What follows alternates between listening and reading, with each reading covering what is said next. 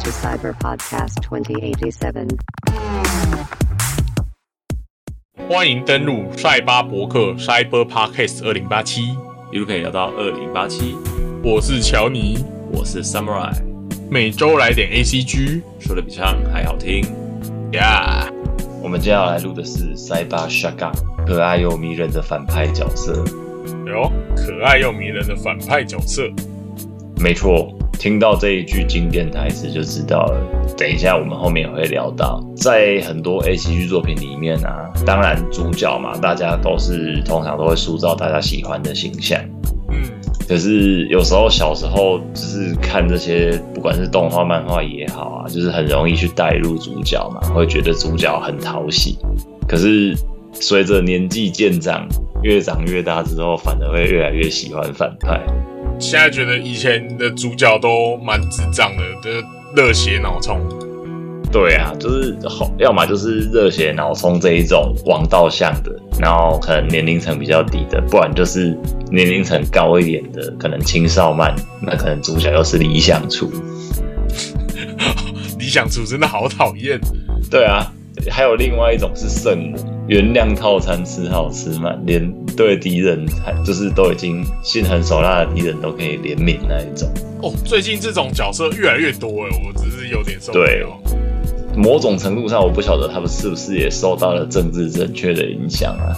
感觉也不是说特别要迎合谁，就是好像这样子画，好像跟以前有比较不一样，就是也已经泛滥到一个不行的程度了。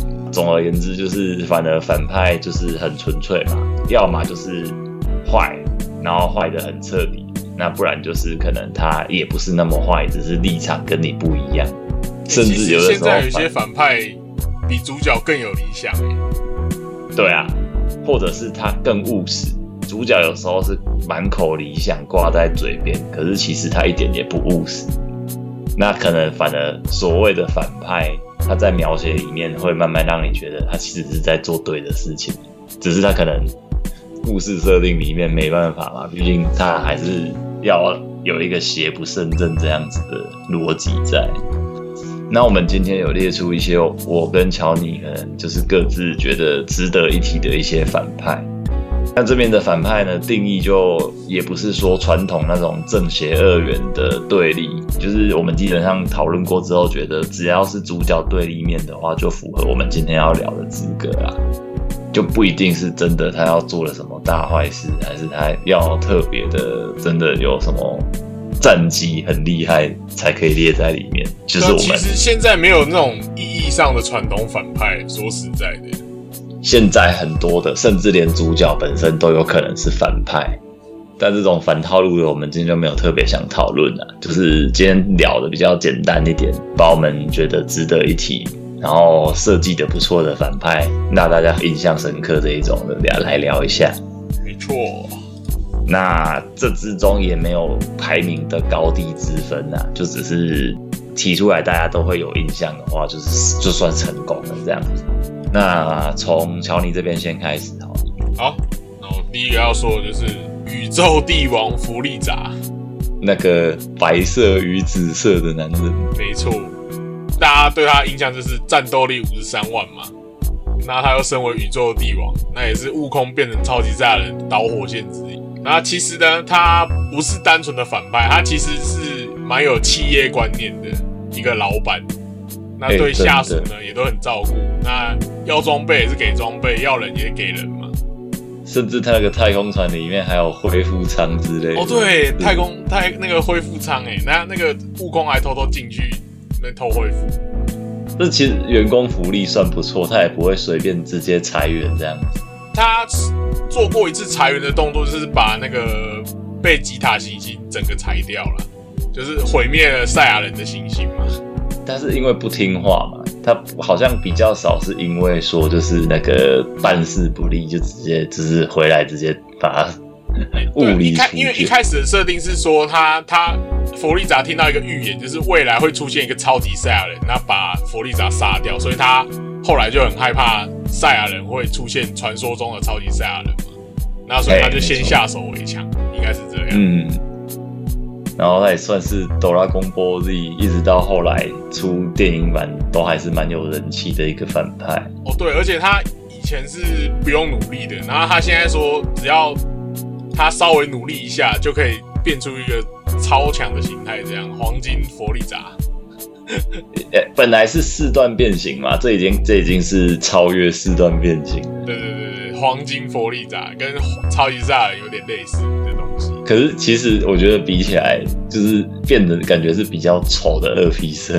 哦，我也觉得很丑哎。这个美术设定真的不能给过。对啊，那以上就是宇宙帝王佛利扎。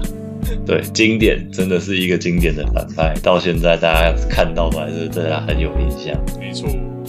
那我们就穿插着讲吧。我这边我个人的第一个是，就是我们今天的 title 火箭队，可爱又迷人的反派角色。没错，这绝对套用在他们身上是淋漓尽致啊。他们作为 Pokemon 系列的一个定番甘草人物，从无印版一路到后面好几代的动画，都还是一直都有在出现。也真的，我前前阵子吧，跟小朋友他们一起看。看那个宝可梦的卡通，哇，火箭队还在！天哪！我小时候看的，现在的小朋友还会看 看得到他们这样。对啊，跟那个什么柯南一样，本来是要叫毛利叔叔，现在已经要叫他毛利老弟了。他们也是不会变老的。反正他们设定很单纯嘛，就是一直想要抓小智的皮卡丘，然后要献给他们的老板，就是板木老大，永远都失败。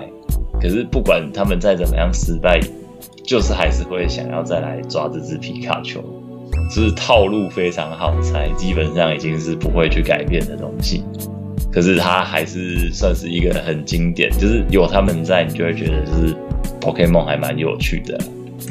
接下来我的名单呢，就是我们的迪奥布兰度，吊吊爷，o n o d i o 达，罗多罗啦。对，那至于呢，为什么我会挑迪奥？原因是因为它贯穿了整个 JoJo 系列的历史，而且它是纯粹邪恶的化身，那登场的压迫力呢又非常的强。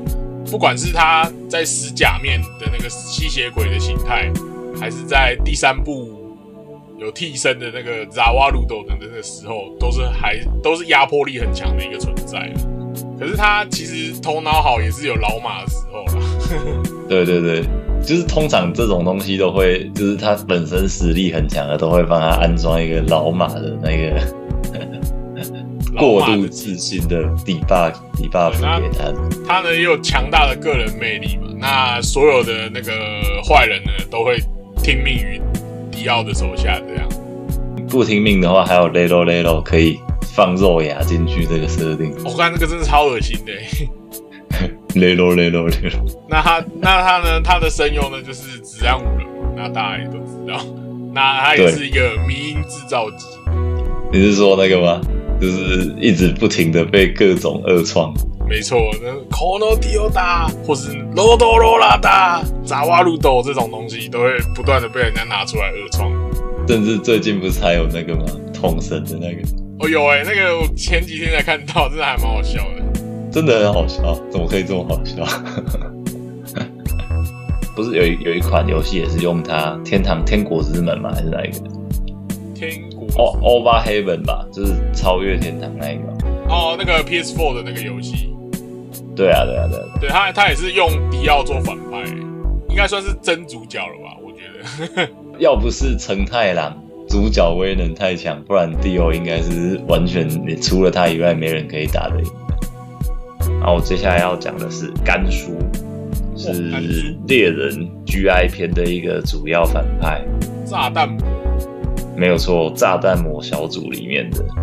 那它本身，我觉得 GI 篇真的是很好看啊，甚至我觉得其实断在 GI 篇也可以收尾了这样子。那反正他在 GI 片里面，大家就是玩卡牌收集游戏嘛，然后也是算是一个虚拟实境，虽然说实际上它是真的在一个小岛上这样子，应该算。然后虚虚拟实虚拟嘛，也没有到虚拟啊，不是，就是它有点有点像后来这个什么完全潜行的设定，其实他很早就有这个概念。哦，对对，只是他真真他还是真人跑进去这样。对嘛？他是透过念嘛，透过念把你转移到一个无人岛上面去啊。可是他的那个就是打开游戏，然后你你进去游戏里面玩，就是自己就是那个角色这样子的这一个设定还蛮先驱的。然后反正甘肃他们就是三人组里面，在这个卡牌收集里面收集游戏算是少见的，本身武斗派的实力够，可是头脑又很好，就是不会只着重于任何一边。所以他们也就是成功的让整个 GI 就是前期大家都还在摸索阶段的时候都还好，没有什么大冲突。可是，一直到后面有一些限定卡片的时候，他们就开始露出他们的獠牙，让后面基本上是所有人都要来求助他们，因为大家身上都被安装炸弹。最后也不意外的就是败在那个主角小姐的猜猜拳，只是虽然说他。在那个 GI 里面算也是顶点啊，只是有比斯吉这种外挂角色存在，那也是没办法的事情。比自己那个真的太夸张了。最终虽然他败北了，可是他在已经两手一摊的时候，希望主角群可以放他的伙伴一马，所以也是可以看出来他重情重义的一面，算是塑造的还不错的一个反派。好，那我的下一位呢，就是。拉乌鲁克鲁泽，拉乌鲁克鲁泽，那个出自于《机动战士钢弹 C》的，那他是第一部的魔王，那他也是，诶，应该说是钢弹历史的传统了，就是钢弹面具男，通常都会是反派。夏亚，诶，对，他是算是夏亚的后辈啦。对啊，对啊，夏亚是前辈。那其实呢，他是他身为一个复制人，那他有缺陷，就是他的寿命。他的寿命相对来说比较短，那他有他要一直服用那个抗老化药物才会延续他的寿命。这样，他非常憎恨这个世界，他其实呃做了很多事情都是为了要向整个世界来复仇。他就是一个蛮恶意的存在啦。对，那他印象就是因为他的战斗力也很强，最后也是把主角砍到那个机体整个重伤这样，所以。难以忽视的一个存在啦，我个人对他印象是蛮深刻。其实，在整个作品里面呢，就《钢弹 C》的这个作品呢，我其实喜欢他还多过于主角，他的个人魅力还更胜于那个主角黄大河这样。嗯，因为黄大河太过于理念了，我觉得我我不不太喜欢这种型的主角。跟前面我们一开始讲的一样嘛，理想处，可是挂在嘴边的理想，你实现的手段其实是不太 OK 的。对，因为他其实他嘴上说的不杀，可是他做的事情其实都是在杀人啊，根本是双标仔。双标仔的主角真的很他，他其实算是一个比较言行合一的角色了。哦，对，我觉得这超重要的。反派只要是言行合一，通常都不会太低于标准值。好，接下来我这边要介绍的是金普利，来自《钢之炼金术师》。那他又是另一个炸弹魔，没有错。我觉得他很帅，金普利。对我一直应该说，钢炼里面最我个人最喜欢的角色也是他啦。然后他的角色塑造的非常成功，当然这边都是我个人主观的感想。那简单来讲，他的战绩就是他在伊修瓦尔歼灭战这一个里面呢，那他本身就是一个杀人狂魔嘛。所以在这种战场上，当然就是他可以大显身手的地方。所以不意外的，他一个人就造成了大量的屠杀。哦。然后关键的击杀呢，是斯卡的哥哥。那斯卡他哥在剧情中基本上就是一个，也是有在研究那个炼金术的，算是学者。那他最后就是在呃。金普利的这个大杀特杀的期间呢，最后想办法就是把自己的就是手留下来给自己的弟弟。那后来也造就了，因为斯卡就是幸存下来，然后他后来又因为暴走杀掉了温蒂的父母。还没看钢炼的，不好意思，这边有很多剧透，但已经二零二二了，应该也还好了。那都看过了吧？对，还没看过，那也不是我的错了啦，那就是你自己只是没有看，那也不能怪我。好，反正就是因为他有了他这一个因之后，就造成了后面有一个就是呃算前期站在反派角色的这一个斯卡，就是炼金术国家炼金术师杀手的存在，但其实他也只是呃迫于无奈了。那总之回到金普利身上，他就是一个有个人强大个人美学跟魅力的角色。对他来说，就是他就是喜欢战争，他就是喜欢杀人，他就是喜欢让人家痛苦。就算知道人造人这一些问题，他还是选择站在人造人方，因为有战争就有他存在的理由。那最终是在呃中战的时候，他被普莱德吃掉，因为他已经打输了嘛。那普莱德那时候也需要摄取一点，就是需要吃人就对了。反正最终在普莱德决战艾德的时候，那。理论上，呃，贤者之石里面的内部，就人造人的内部，这都是贤者之石嘛。然后贤者之石的内部里面会是一种就是灵魂的漩涡，然后大家都在痛苦之中，因为灵魂被抽出来，只有金普利在里面是理智是非常正常。所以我觉得其实他在这一部里面有点算是汉尼拔的定位。就是他本身的心智已经是异常的，反而在这种情况下，他是可以在这种每个人都失去理智的情况下，是唯一有理智，然后最终也选择就是呃反反过来反制普莱德，让他失败的一个关键。嗯，对，但整体来说，他就是一个反派，他从头到尾都是做反派该做的事情，也做得非常的好，纯粹的邪恶。那我的下一个角色呢是机动战士钢弹 W 杰克斯马吉斯，那他也是我们所谓的钢弹面具男啊，也是夏的后辈之一。对，那他其实因为他戴面具的原因呢，是为了要隐藏他的真实身份。他真实身份呢，他因为他是刚才那 W 里面有个设定，就是有一个叫山谷王国的一个国家，主张是完全和平主义。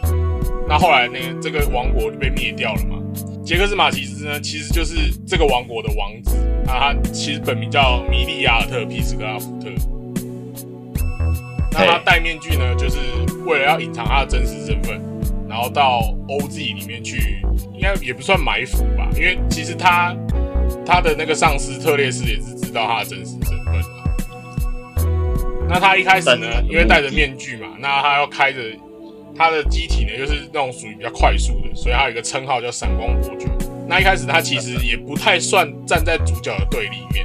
那一开始还要帮主角他们修钢弹什么。那最后呢，为了他的理念呢，所以就慢慢的跟主角我们群走向对立面。那他为了要让世界和平，他决定用最残酷的战争，让人类了解到战争的可怕。所以他要把天秤座往地球丢上去，那有点类似致敬我们的夏亚这样。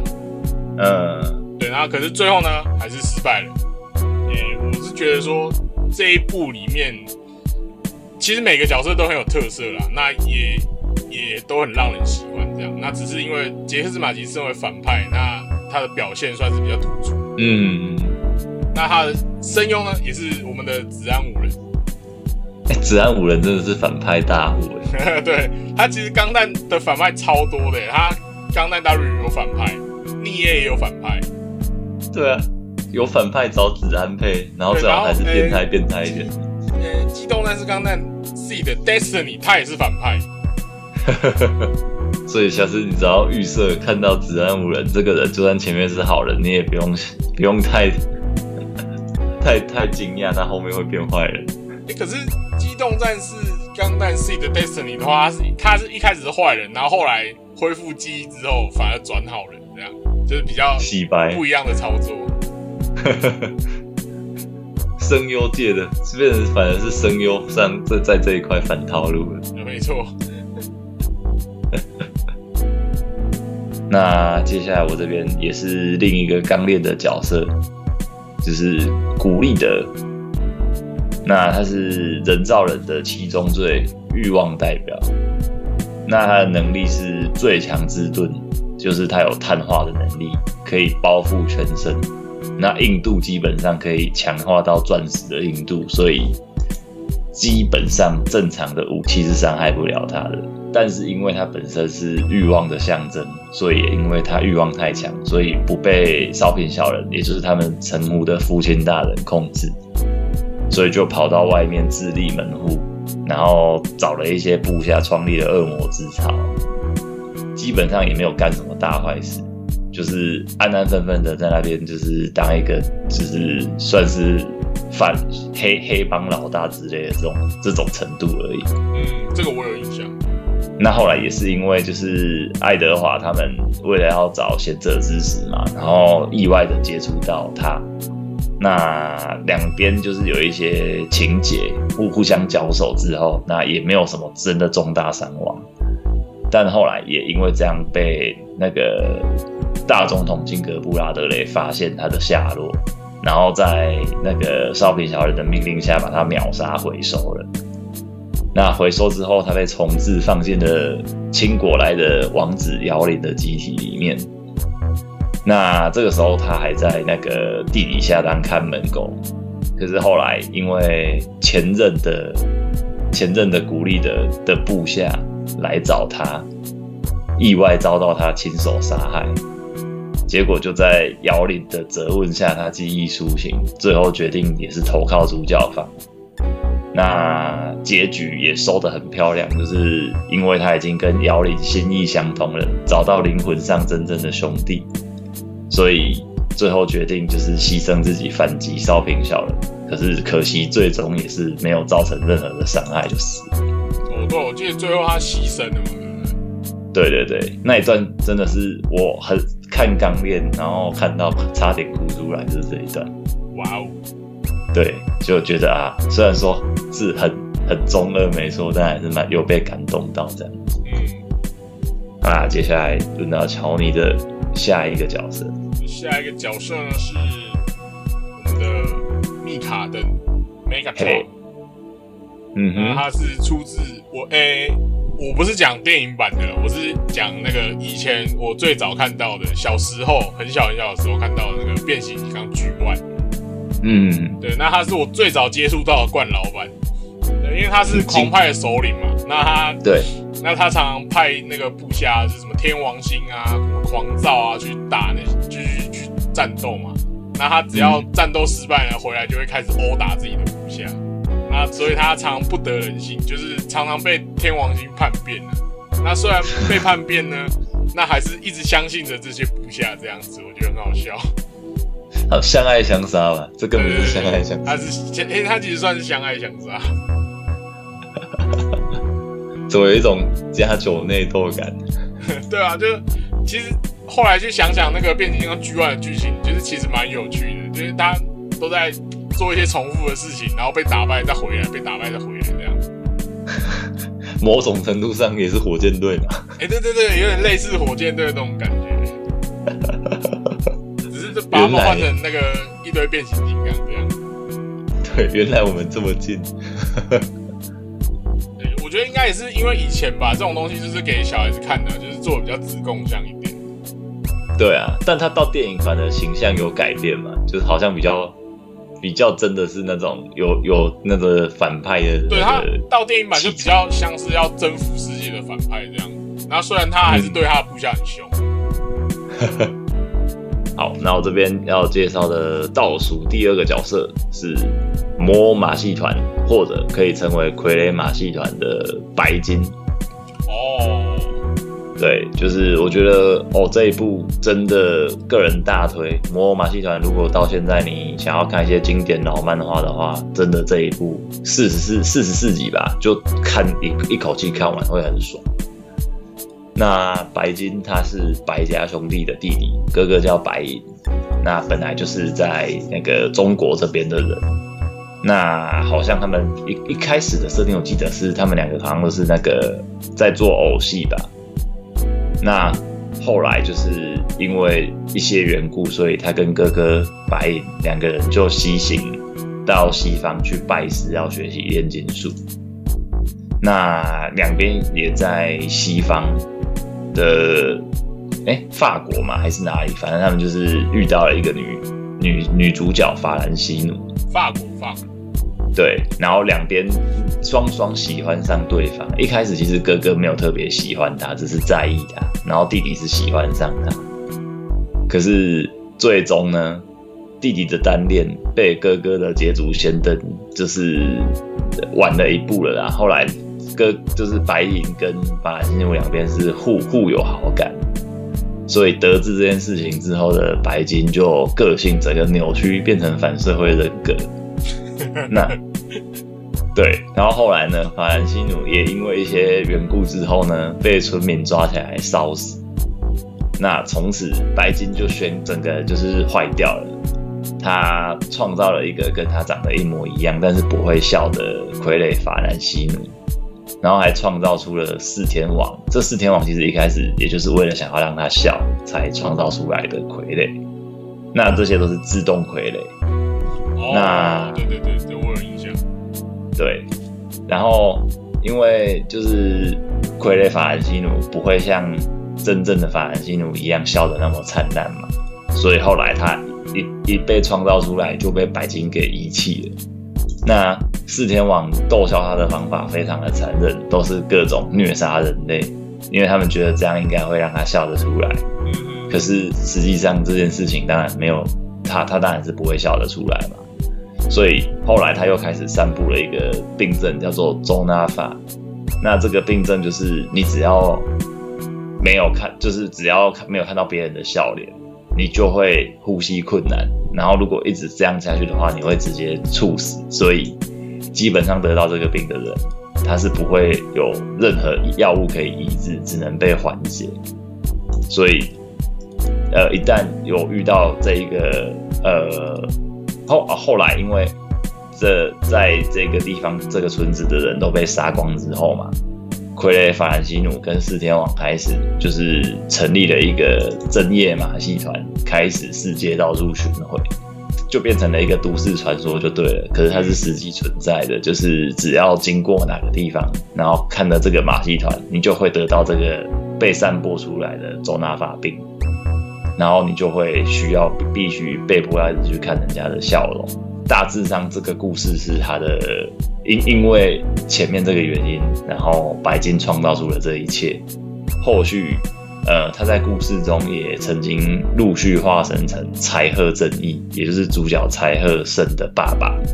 后来也化身成无脸司令，也就是所有白银门的一个长官。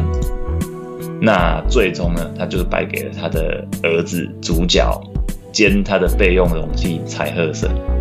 然后最终呢，告诉了那个柴贺胜要怎么样解除全世界的周纳法病。那他就在太空站死亡。基本上，我觉得他是一个非常非常有厚度的角色，就是比起前面有讲到的一些反派，他比较虔诚的表现，他是非常的有前因后果才造就他这一个角色。为什么他会做了这一切？这部我前几年有把它看完过。对我重看了四五遍，我觉得还是很好看。就是虽然你知道剧情发展，我好像看两两三遍了。嗯，可惜呀、可惜这边另额外提到，就是它其实有终于被那个动画化。以前十几年前还二十年前，本来有曾经传说要动画化，结果只是一段很短的影片。然后结果动画化之后，因为节奏太快，集数太少，要把四十四集消化掉，结果最后大爆死。哦，我有印象诶，那个蛮动画版还蛮难看的，对，因为跳太快了，整体跳超快，完全看不懂在干嘛。然后战斗规模变超小，就是明明本来在那个原原作里面非常壮大的场面，到动画里面变得很可笑。那 真的，但片头片尾还是很好听啊，就歌很好听，可惜剧情被缩缩水的太严重了。Yep。好，接下来我的下一个角色呢是那个爪夷女博士，嗯哼，出自于《真盖特机器人世界最后之》，印象很深刻，就是因为以前其实有看过盖特的作品，那想说，诶，这个博士不是都是自己人吗？那怎么这一部突然变成那个一开始的坏人这样？那他其实是为了阻止侵略者的计划，所以把敌我双方都欺骗了。那他成为人类的敌人呢，是为了引导我们主角盖特战队去打倒那个侵略者，这样。这个设定这现在比较常见，那是那那个年代应该还蛮前卫。对，因为在一九九几年，这个设定真的很前卫。就是我我为了要帮助这个，我要为了真正要拯救世界，这个锅我来背了。对对对对，那那在当时呢，我看到吓一跳，说哇靠，这是什么设定？好屌、哦！对，应该会让你留下很深刻的印象。对啊，就是印象太深刻，找云女博士。嗯因为前前一部好像是那个，就是找云女博士是一个胖胖和蔼可亲的形象嘛，哎，那他到这一步就就是直接变坏人这样，然后所以让大家都吓一跳。就一下子从那个莱德博士变成威利博士，哎、然后他比威利博士还再坏一点这样。再坏一点的对对威利，对对可以可以，感觉还蛮不错的。对对。可惜到现在的话，他应该会有点稍显老套了。那呃，对，现在来现在来看已经老套了啦。对啊，因为已经有太多重，应该说也不能说去抄袭，就是一定会重叠到这种这种角色设定了。对啊，因为这这种好的例子一定会被人家去致敬的。对对对对对。然后接下来的反派角色就是《神剑闯江湖》的志志雄真实，哎呦，没错，就是他，绷带怪人。藤原龙也，好了，这边讲的不是真人版，虽然真人版也演得很好，这边讲的是漫画版原作的，它的原型来自幕末四大人斩天中星兵卫，在故事里面他是那个飞春剑心嘛，拔刀斋的接班人。那可是因为他信奉弱肉强食，所以也被同伴所忌惮。然后他在虚城战争之中被维新的同伴背刺，严重烧伤，但后来幸运没有死成，只是就有一个体热的老毛病。后来他只好就是全身绷带了，就是然后要抑制自己战斗的时间不能太长，不然的话身体太过兴奋会发热。之后他招募了十本刀，这十本刀其实也很有特色，但是一个一个要讲绝对讲不完。对啊，对对对，那总之他招募了旗下十本刀，还有一大批的小喽啰，就是意图要推翻明治政府，实施暴政。当然之后就是跟那个飞春剑心对上了。那最后在那是那他都是岛叫什么岛，有点忘记了，炼狱岛吗？还是哪一什么岛？最后的岛嘛，对、啊炼狱岛炼狱岛应该是炼狱岛。嗯，然后就被天翔龙闪重创，但是重创之后，大哥还是没有输，他没有啊，倒不是下。岛啦，是炼狱号啦。啊，炼狱号是船，可是他不是在一个岛上吗？还是是在船上？船上吧，我记得是船上啊。真人版是在船上打到最后啊，可是好没关系，不重要，不要不要纠结在这个地方。就是反正他在最后一役嘛，就是前后重创向乐佐之助，又重创了斋藤。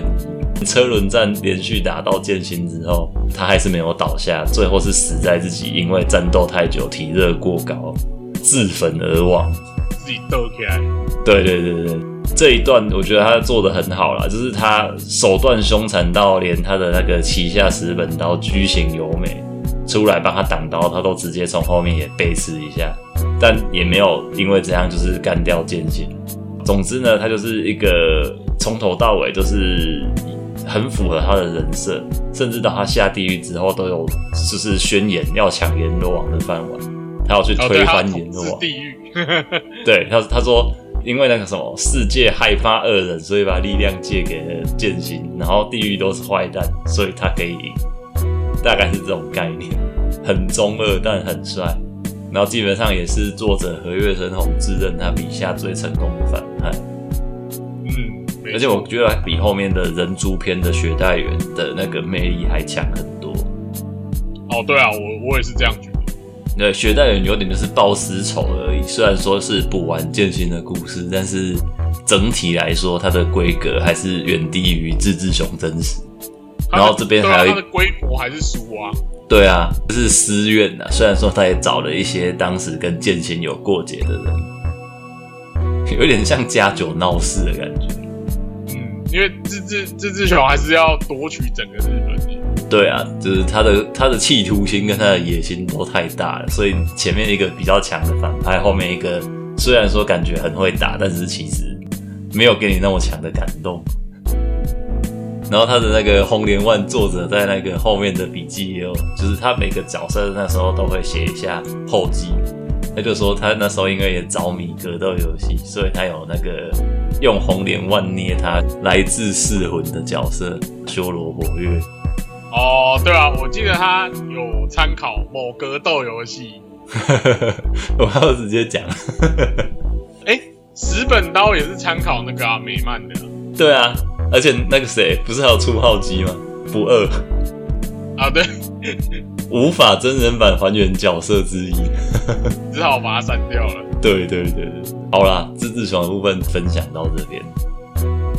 好，那接下来换乔尼吧。好，接下来的我的角色呢，就是塞菲罗斯 （s 菲罗斯）。哎呦，Final Fantasy，对，它是出自 Final Fantasy 七啦。那我要说的呢是那个剧场版那个降临神子的剧情。我说各种烧钱啊，降临神子。哦，对啊，对啊，对啊，因为哎，其实说真的还蛮好看的。对啊，我说他不是在那个年代可以画到那么细。哦，对啊，他他是那个动画电影嘛，那可以画到这样。好，啊，你继续说塞菲罗斯。对，就是反正就是他人气超越主角嘛。没有错。那他一开始本来以为他是古代种的存在，那其实呢，他是真实身份是是外来种，因为他有这个身世嘛，所以他憎恨这个世界，要又要报复这个世界这样，所以他要成为统治这个星球的神，还还蛮老派，其实也是算是纯粹的邪恶了，因为他本来是传说中的英雄啦，对吧？那他他在那个。降诶，降临神子的表现呢，就是就是一个字啊，帅，没有别的。对，帅，刀刀又长，然后长发又飘逸，哪是我们克劳德，哪是他的对手？对啊，而且还直接放，而且又又有放魔法的那个大特效，这样很帅。呃，真爱，我觉得制作组应该也是花了很多心力在画他，错。好，那我这边我个人的最后一个是死神的冉冉耸右界，哇，经典经典。对，就是你什么时候产生了我没有用镜花水月的错觉？好，那他本身呢是死神的那个失魂界护庭十三队的五番队队长。那其实，在整个故事设定很快就揭露出他在百年前的那个五番队的副队长时期。就开始策划了各种阴谋，因为他本身是一个孤高脑绝世天才，孤高脑绝世天才，真的真的，他实力深不见底，平生没有敌手。然后他为了他唯一想要超越就是超越自己，因为他没没有人可以打得赢他的嘛，所以他只能想办法再继续进化，看能不能去到一个就是突破一切，然后。看能不能有谁来阻止他这样哦，对啊，因为所以他也开始，因为我记得他一开始死神第一个，哎，他算是第一个破气咏唱的人哦，好像是他，对，就是直直接发轨道不用那个咏唱，对不对？啊，对，反正死神有三宝嘛，就是斩破刀、轨道跟那个嘛顺步嘛，对不对？对，然后反正轨道基本上就是法术啦，就是近战跟法术，那法术通常是要咏唱的，大部分都是要咏唱。不用咏唱，就除了抢之外还很吵，就是大家在那边念半天，你直接就丢出来了。那反正呢，他在百年前就想要，就是他就知道有崩玉这个东西，只是他做不出来。后来发现有一个 天才，另一个天才，就是那个浦原喜助。然后浦原喜助真的做出来这个攻略，然后他就直接想要来接手这样子。反正呢，他的强除了强在他本身的实力呢，基本上就是智力跟武力都点到超满之外，他本身的斩破刀、镜花水月是基本无解的完全催眠能力。只要你看过他的十解，你就是逃不出他的催眠圈。哦，对啊，我只有他想要让你记得没有人破吧？对不对？他自己解掉的。好像说到后面的剧情，他有一段是。呃，跟他一起被关的那一个，有一个人自己突破了。哦，对对对，第八代的剑拔有突破，但他也是唯一一个有突破他这一个看过然后五解这件事情的人。对啊，因为其其他人都是中他的招嘛，他，他是解自己解说的时候才把它解除掉的。对对对，他他一开始是也一样，先欺骗所有的所有的队友说他是流水系的能力，他只是雾气的折射会让人家看错这样。可是实际上他真正的能力就是我我告诉你是什么，他就是什么。完全的催眠，超强，然后他也是属于《死神》这部作品里面三大时间系 bug 能力之一的现在的代表。那还有哪两大 bug？一个当然就是那个嘛，秀哥嘛，过去 no 秀哥，快给我跟秀哥道歉！对，一路还不跟秀哥道歉，出来跟秀哥道歉。然后还有另外，当然就是最后的 BOSS 嘛，有哈巴赫全知全能，未来我说了算，这样，还有偷看未来。然后反正呢，基本上他从虚圈篇一开始那个露琪亚篇到虚圈篇嘛，那一直到崩玉融合之后，基本上就是无人能敌，连总队长出来断一只手都还是阻止不了他。那最后只能说他不胜败于潮度爆表的最后那种月牙天冲，哦，真的那个太吵了，直接对全画，面自身化身为月牙，没错，对对对。但是呢，他也是所有整个死神作品，呃，从头到尾呢全篇无万劫，但是他还是轻松碾压所有队长的存在，一直到就是千年血战篇的结局，都还要靠他出来牵制有哈巴赫，算是一个非常非常就是强大到无解，我觉得连作者都不知道怎么收他的反派。那他应该他一开始应该是血太强了吧，他之后就没办法收啊。对，就就后面的战力基本上已经是随便乱写，你都可以知道，就是后面出来的一定可以打赢前面出来的。但是就只有蓝蓝是一开始也是把它设计成机械神，就连那个什么作者本身就是给那个附录特点集给他的关键字也是神。他在作者的心目中就是神，所以当然没有人可以解决掉这个神啊，反派之神。OK，还有其他角色吗？哎、还有两个，那其中一个呢、就是黄大河，那他出自于我们的《机动战士钢弹 C》的 Destiny。那他是呢前一代的主角嘛，那下一代呢就变成魔王的角色。其实他是真魔王。那他的事迹呢，就是因为他有一台自由钢弹嘛，就是开着这个自由钢弹呢，到处去把人家军队打爆啊、破坏。那最自由的男人，对对，那把那个他好友阿斯兰开的救星钢弹，那把它削成冷棍。在这部作品呢，号称不杀也只是自我安慰，因为他其实虽然驾驶舱没有打爆，可是四肢都被打爆，那推进器也被打爆的情况之下，在宇宙中漂流只是等死。其实被他打这些人都已实际上都已经死掉了。真的耶像照你这样子讲，他就只是自我满足哎，对啊，因为嗯，这他真的是双标仔啊，我觉得。他相信我不杀你，你自己可以有机会从驾驶舱逃走。怎么可能？呃，我觉得他的表现呢，比原本 C 的 Destiny 魔王呢还要魔王。怎么说怎么说？残忍程度嘛，，对他的残忍程度，因为他其实，在那个 C 的 Destiny 呢，他因为大家都认为最后魔王是那个、扎夫特议长，其实扎夫特杜兰朵议长呢，只是跟那个大家的理念都不太相同。那他想创造一个和平的世界，那只是我觉得呢，大家都误会他了。而且由于呢那个监督的恶意，那导致呢议长每次出场的时候呢，都是非常邪恶的那个脸，加上室内灯光又很昏暗，所以大家都自然而然觉得说，那个议长呢背后一定有什么阴谋这样。但实际上一场真的没有做坏所以呢，大家都忽略主角做的坏事。所以这又是另外一个让人无法喜爱的主角的一个没错作品。那最后一个角色呢，就是金刚战士、绿衣战士 Tommy Oliver 那个大名。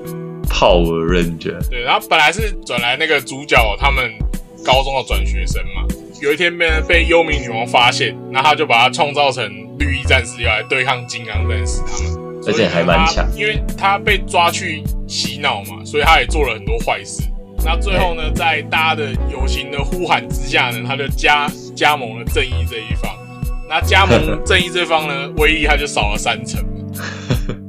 那他也是呢，我们那个战队系列的首创的第六人，好像一般都只有五个。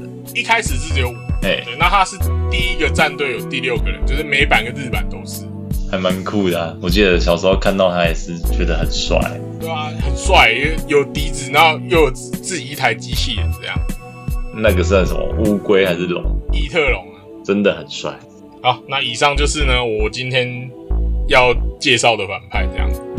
嗯，我这边也介绍的差不多了。那总归就是刚刚聊的作品有蛮多的嘛，从漫画、动画又跨到特色战队，相信每个人心中也都有自己喜欢的一些反派啊。所以如果听众朋友有想要跟我们分享，也可以跟我们分享一下，你觉得哦这边也有一个不错的反派，我喜欢哪一个，可以跟我们留言分享一下。那我们今天的节目就到这边吧，到这边，我们下周见，拜拜。拜。